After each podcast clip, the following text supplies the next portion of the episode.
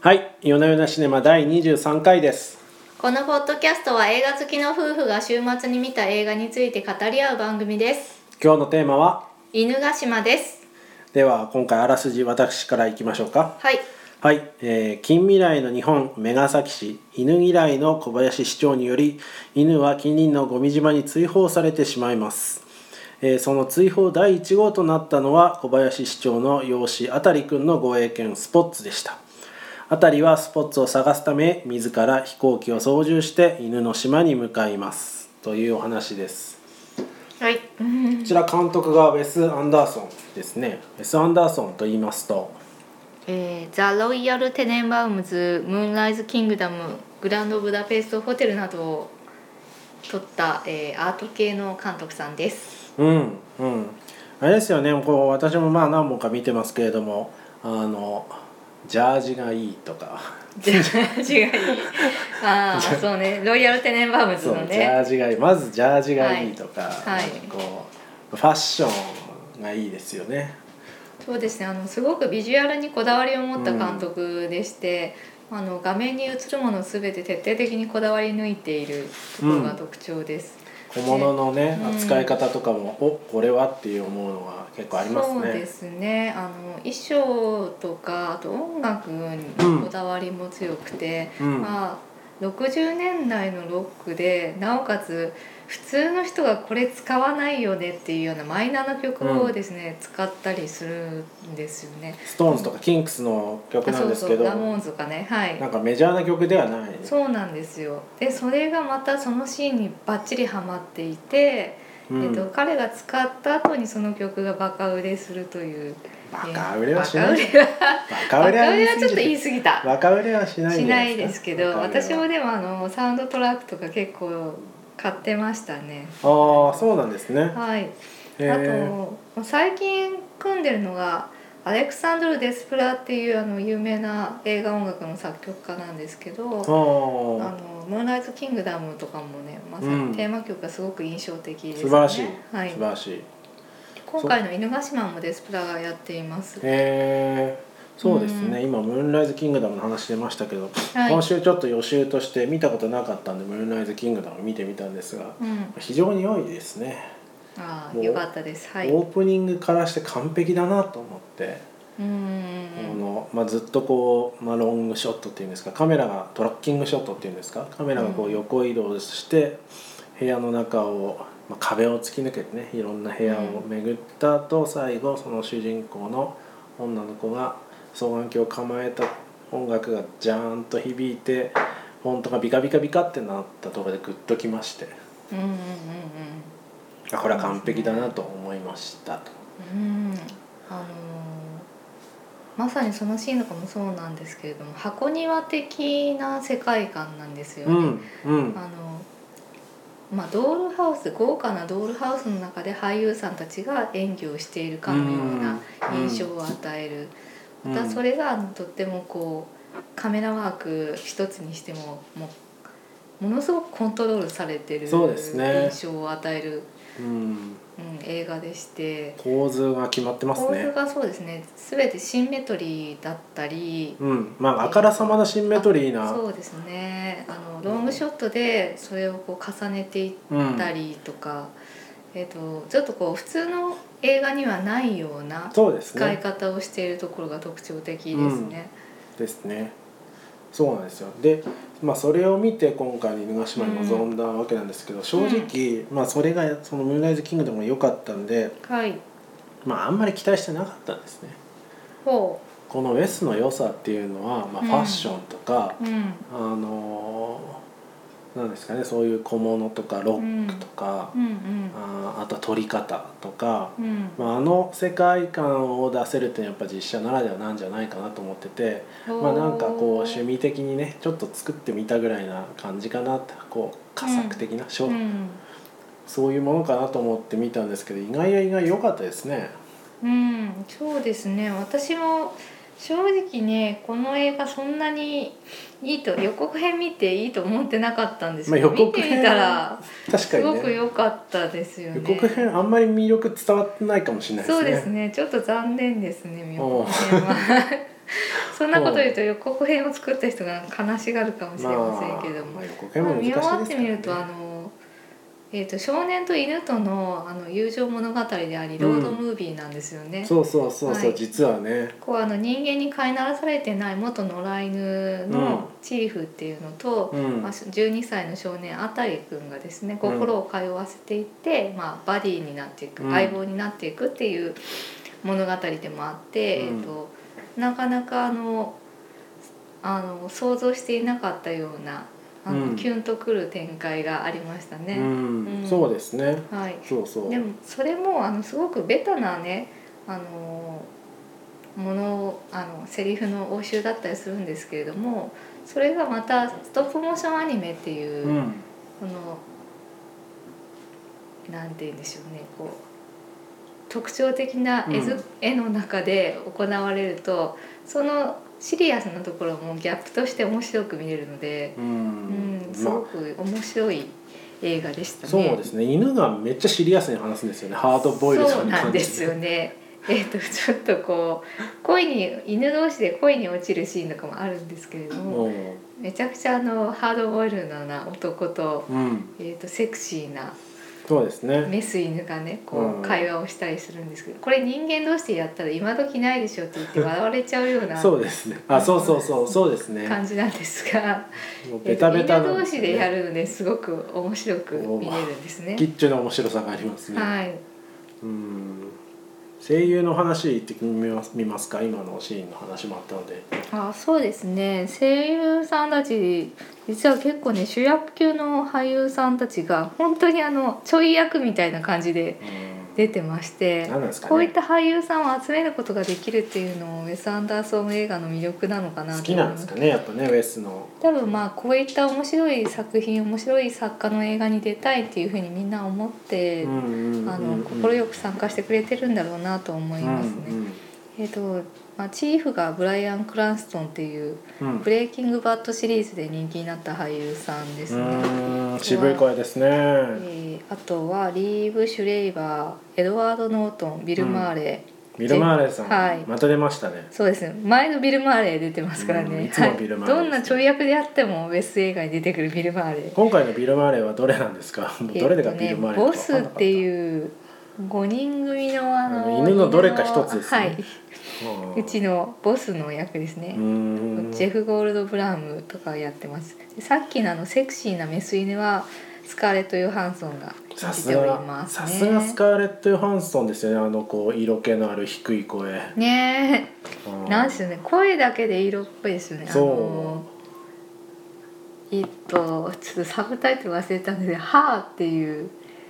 あの AI に恋する映画あーがあありるますんねですけどそこでもスカーレット・ヨハンソンが AI の声をやっててそれがまたセクシーなんですへ声だけでちょっと恋をしてしーまさうすがですねはいさすがですねあーさすがですねスカヨハちゃんスカヨハちゃんさすがですよはい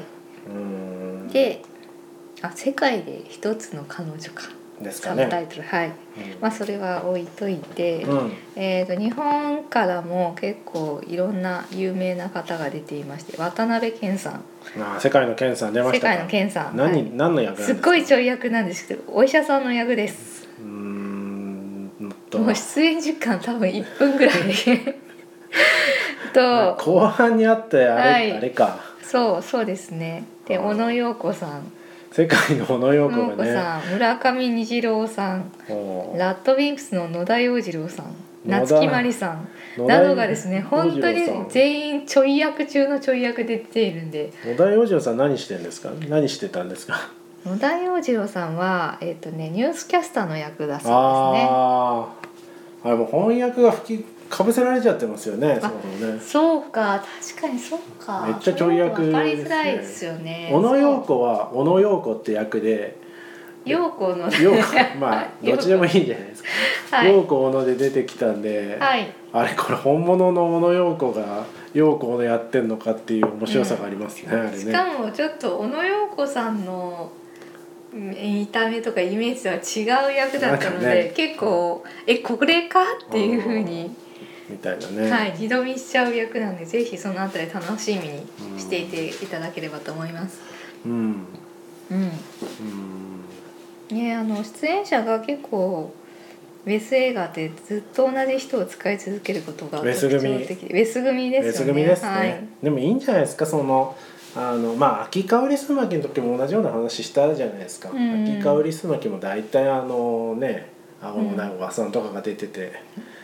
家庭用地ねそうそうそうそう絶対覚えられないですけど、 はい、まあ香りすまき組って感じでウェス・アンダーソンもこうねウェス組ができてるのはでもしかもビル・マーレーですよ世界のビル・マーレーいいじゃないですか。ビル・マーレーそうですねエドワード・ノートンティルダ・スウィントンとか、うん毎度フランシス・マクドーマンドと立派なもんですよ、はいそうですね主役級の俳優さんたちがどんな跳役であっても、ウェスのためなら出 たいと言ってくれるというもなうんかそのあたりすごくあの幸せな関係だなって思いますねまあでもあれですよねウェスは映画好きですよね、その映画ね過去のい引用とかうがすごいこうねあってん、うん、そうですね今回の映画では、えー、黒澤明と宮崎駿から影響を受けているそうですうーん宮崎駿の方はちょっとよくわかんないんですけどですね黒確かに沢あさんのは、まハあードボイルドなあたりっていうのは黒澤明映画に確かに似てる、あの黒澤明っつってもえっとな悪いやつほどよく眠るとかうそのーん野良犬とかうんうん町、うんあのなんつうの現代っぽい黒澤明です、うんうん現代っつっても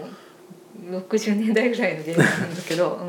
うん、うんうんから影響を受けているそうですね確かにあの照明の使い方とかがちょっとまああのそうなんだ似てるというかあの小林市長のところとかは確かにああそうかもなと思いましたね、へはい、うん、なるほどね、えーでもあれですよね僕もなんかそう見る前はウェス・アンダーソンって、あのまあ、60s のファッションとかそういうものが特徴だから日本を舞台にしたものってそんなにその特徴出ないかなとは思ってたんですけど、うんうんなんか結構ビジュアルのその 2D グラフィックスとかそのうんニュースの中のアニメーションとか壁ののにかかってる絵とかそういう作り込みがすごいちゃんとしてるというかあよくね研究したなっていようくや感っててじがしましたよねそうですねあの浮世絵をあのとかとかはい浮世絵だみたいな、はい、イラストとかあの日本の大友克洋的なアテニレメビーのションねとかね漫画はいのところ大友克洋とかあと松本太陽とそかうそういうテイあスそトうそうそうなんですよね昭和と近未来がミッあそうクそスうされたようなテイストになってい日て本を、ま、日本風味を取り入れた日本作家によるサイバーパンクみたいなののノリがすごい出てて、まあ好きなんでしょうねうそれんねそうですね結構完成度高いなと思いましたね。はいで今回その1960年代の日本を参考にして、えーまあ、作っているということでうーんでその日本の描写が正しいかどうかっていう、まあ、ファクトチェックですかね。ファクトチェック。は日いは本いを正しく描くためのコンサルタントとして野村君一さんという方が、えークレジットされていまして、うんうんまあ、この方がですねウェスと長年の友達でうーんまあれよあれよとあのちょっと手伝ってよと言われるがままにいろいろやってたら全てに関わってたとへいうことでしてえ。今回原案とキャスティングディレクター声優全てにうんよくこんなクレジ原ットされて案ます。思いついたもんですよね。原案っていうかねあのーなんでしょうねこれで合ってるかなっていうふうに日本側のチェックとしてうーあのん何もやっていた何も合ってないんじゃないですかあの日本風日本の描き方が。まあなんでしょうちょっとユーモアな日本としては面白いんじゃないですかね。うんすごいですよだってい医者の白衣が白い帯つけてましたよああはあそうそうで何すも合ってないな鉢巻きした研究者とかいましたからねそうそうそうそう何も合ってなさっていうのの正しさをチェックするという仕事であるとするならばものすごい難易度が高いですうねわーそうですものすごい難ね易度が高い仕事ですねうーんなんかそうですねまあどどの辺なんでしょうねっていう感じはしますけど、あのこれはただセリフとかは全部あの日本語のチェックとかをしてるそうあですねー確かにあの日本風で喋ってるんだけれども全く日本語じゃない映画ってあるじゃないですか、まあありますねはいうんあのでタモリさんの中国語みたいな感じで向こうはやってると思うんですけど、うんうんうんうんえー、とそういうのじゃなくて本当に日本人が日本語を喋ってるのでそこは安心できるかなとなるほど思います。うまあね映画の中の日本のね描かれ方なんてねティファニーで朝食用の時代からちょ若干おかしいですからね、ああなるほどねうん確かにそうですねうんうんでも今回はそのおかしさがうんこうわざとやってるっていうのの面白さになっててうんいいですよね、そう僕がハッとしたのはうん一本締めっていうのは客観的に見るとこんなにバカバカしいんだなっていうのは本締め 確かにねもう私もずっと一本締めって早くやめ早反くこ対の派風習なくならないかなと 一本締め反対派ですか、うんあ一本締めと万歳は廃止していこー万歳は最近する人あんまりいないですけどうい結婚式とかなんすえーやるぐんすですぐかしようとするじゃないですかあー結婚式とかだってさ教会で結婚式やってるの万にさ歳披す露るんですか宴でさ次に万歳ってするじゃんまあでも日本のさ結婚式っていうのもさ和洋折衷でさ今回のうん犬ヶ島の世界観そのものじゃないですか、確あのか画にあ女のミ園ックとかス感そうそうね画女園とかもう完全に犬ヶ島ワールドですよ画女園ってちょっと東京以外の方に分かりづあらあいーとそ思ううんでですすけどね目黒にあ目る黒画女園っていう結婚式場あるんですけどねなんかもなんかう京都庭園のカ隣オにスなんですよそうそね うにチャペルがあるみたいなそういう世界ですねそうそうそうですねはいすごいですね、そういう何でもあり感ごったに感みたいなのが犬ヶ島にもねありますよね、そうですね。そうですね。そうそう。で、そういうその日本のカリカチュアした面白さと、あと。ウェス・アンダーソンの独特のそのねシンメトリーなカットとかトラッキングショットとか、あの昔の映画の引用のようなカットとか、うんそういう彼の独特の良さも非常にうまくミックスされててなかなか完成度高かったなって思いましたね。うーんそうですねううんん、本当にね息抜きみたいに撮ったお遊び映画なのかと思い全き然違やすごくあのディテールにこだわっデていィてテールの凝りっあぷのりが半端じ犬ゃないの目の動きとかねすごく生き生きとしてて面白かったですね。うん、うんこのねストップモーションアニメを作ったねアニメーターさんたち本当お疲れ様でしたっていう感じがしました ね。ううんん、ストップモーション大変ですね本当。ね制作期間が445日延べ670人が参加しているそううで。ーんまあ撮影された静止画の数14万4,000枚うーんだそうですね。うーん大変だなこ大変でれ。すね大変ですようん。うんあのタコの動きとか良かったですね。タコタコってあの寿司刺身にされちゃうそうそうそう。そうあでもああいうあそうベス・アンダーソンの食事のシーンっていうのは結構面白いですよそう結ね、構上から俯瞰で撮るっていうのがあ多いそうですそようそうね。そうそう、そう思うベスベスの食事シーンうん。上から俯瞰で撮ってなんかねウジ虫が湧いてたり犬のああそ食う事もウね。ジ虫が湧いてたりしたけどうんうんうん。うんでしたね。そうですね。ウェス・アンダーソンそうか。どうですかベスト作品の中で何がベストですか私はグランドブダペストホテルですね。ほうほうどの辺がどの辺が推しポイントでしょうかあのーまあ、それまでまあベース映画はもちろん好きなんですけどほやっぱりちょっとですねお金持ちのお坊ちゃんのお遊び的な感じあがどうしてもしてしまうう来ましたね上から来ましたねほうお金持ちそののさっき言ったんですけれどもドールハウス箱庭的な世界的なね観っていうの面白いんですけど、うんまあ、お人形遊びをしてるような感じで。でなるあほのど起承転結の章までは面白いんですよ。ほうほうほこんな設定でこんなお家でう、うん、こんな変な人がいますこよんな変なキャラクターでみんな変なキャラでクタこんーなですねせ面白いセリフを言ってああ面白いねっていうふうにうんワクワクするなって思わせるんですけど、うんうんそこから先のあの後半の展開っていうのがちょっとこう尻滅裂だったりうあーのんうまく噛み合わないなっていうところがあるかなと思っていまして。うん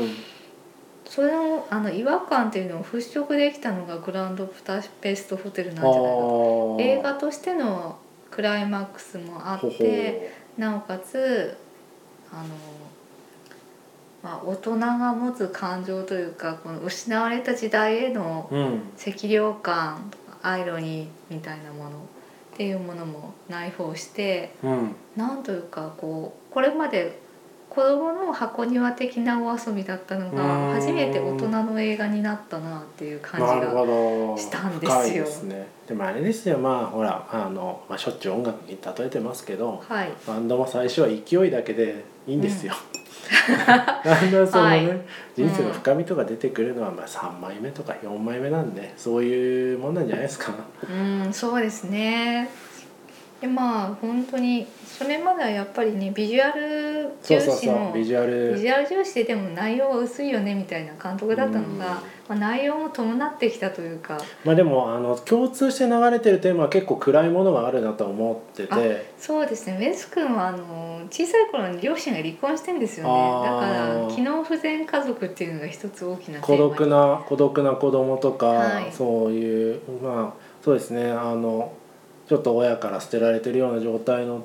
あの今回もそうですけど結構そういうテーマがなんかファッションとか重視される中にもずっと流れていて、うんうんテーマ性は結構暗いうんさっきあのいウェス・アンダーソン映画解説 YouTube っていうのを見てたんですけど、うんまあ、そこで言われていたのがああなるほどなと思ったところとして子供が大人のような口あぶりーをするそうですね、はい今回のもそうですしねそうですね全体的にそうですね「はいムーンライズ・キングダム」もそうだったし。うんうんで逆に大人たちは子供のような振る舞いをすうる、ん未熟なんですね。そうまさにその大人の面倒を子供が見なければいけなくて子子供がああの子供でいられない世界なんですーよあね。ーなるほどう。ん、まさにそれはウェス少年が抱えていた問題だったのかもしれませ。うんんなかなか深いですね。とね心理学的な視点で見ちゃいましたイけど。ンナーインナーチャイルドを、うんイうんンナーチャイルドを抱えているからこその、うんまあ、箱には両方っていう。 箱庭療法本当に心理学だ まさかのなそっか箱庭そっか映画自体が箱ウェス君の箱庭療法なのか治療するプロセスなんでいやーこれちょあっと言でもいテ過ィぎまム・しバたーね。トン映画もでもそういうとこありますあそうよなねんですテねィム・バートンさんもちょっとこういろいろと問題がああるーので箱庭療法的に映画を作っ作ってるみたいななるほどねまあでもまあ物語をね語るというのはあの癒し効果っていうのは全然あると思うので、うんうんうんうんいいと思いますけどね。うんうんそうですねあでまあこの映画でベルリン映画祭の銀熊賞監督賞にあたる賞でうすーんを受賞しておりますいや立派ですね。大したもんです よ。いや大したもん。大したもんいや本当にこうね、ウェスこういうの作れないのかなと思ったけど、ちゃんと作れて大したもんだなとフ思った。ァンタスティック・ミスター・フォックスっていうね同じくストップモーションアニメーションの映画があるんですけあ私見てないんどまあそっちはあのひたすら楽しい感じで終わったんですけへーどそれよりも一歩深くうんなったかなって、犬なのにね深みがあるっていう犬なのに深いですよこれは。そうは犬いなのに深みがあるっていう。うんなかなかそうですね多分ちょっとあのまああのトレーラーにの魅力がなかったみたいな話もありましたけどあんまり見てない方も多いかなと思うんですが結構これはあの全然見て損のない映画だとうん私は思いますので、はいはい、でまあ日本を舞台にしてはいるんですけどその構想当時では最初うん考えられなかったらしいんですが、うん、まあ、トランプ政権がですねまたトランプのまあ話でトすね ランプの話何度目だよっていう トまあでラもンプ政権がまあ確か出にてきね、ましてまあ、独裁的なね登場人物でしたからね、はいそうですね小林市長っていう人たち、うん人が、まあ、自分が気に入らない犬そうたでちすをね追い出すため追放るにんですよねえーとまあ、フェイクニュースを流してそうですね、はい、その犬たちへの怒りを先導しうてん島へ追いやってしまううん描かれ方をしてるんですけどまさにそれはトランプがやってることでそのメキシコ人はあのみんななんか売春婦かドラッグのディーラーら追い出せみたいな。っていういやまさにそトランプすごいですよね。ドラドラマを物語を生む男ですよ。そういう意も味でしはかしたらそのそうなんですよトランプがやってることに対してこう怒りを感じるクリエイターたちまさがかねいい映画を作り始めてもしかしたら映画界にとってはトランプはすごくいいのかもしれま社せ会んけとどしてはとんでもないですけど、とんでもないですけど、とんでもないですよねまあ犬ヶ島もあの構想当時では考えていなかったけれども、まあ、社会を反映した作品になったというふうに監督自身も語っております。なるほど、まあ、そういったまあ政治的な側面も踏まえて楽しんでいただくといいかなということでそろそろまとめましょうか。はい、まとめますとうんなんかそうですねうん、まとまってないなかったまとまってなかったんですはいいやでもあれですねあのウェス・アンダーソンのこれまでのそのカメラの良さとかあーストーリーテリングのなんか深くなってきたところとかがまさかの犬でさらに深みを増すという愉快な作品だったなと思いますね。うーんそうですねあの監督含めキャストも、えー関わったスタッフたちも楽しんで作っているのあがでもそれはそうでしょうね伝わってくる作品だなっていうふうに思っていまして、とってもあの小さな作品ではありますけれども、愛らしくてあの大切にしたい映画の一本ではないかなと思い ます。いいいいいい終わりですねそれいいまとめですね。うんはいじゃあ今週はこんなところですかね。はいありがとうございました。ありがとうございました。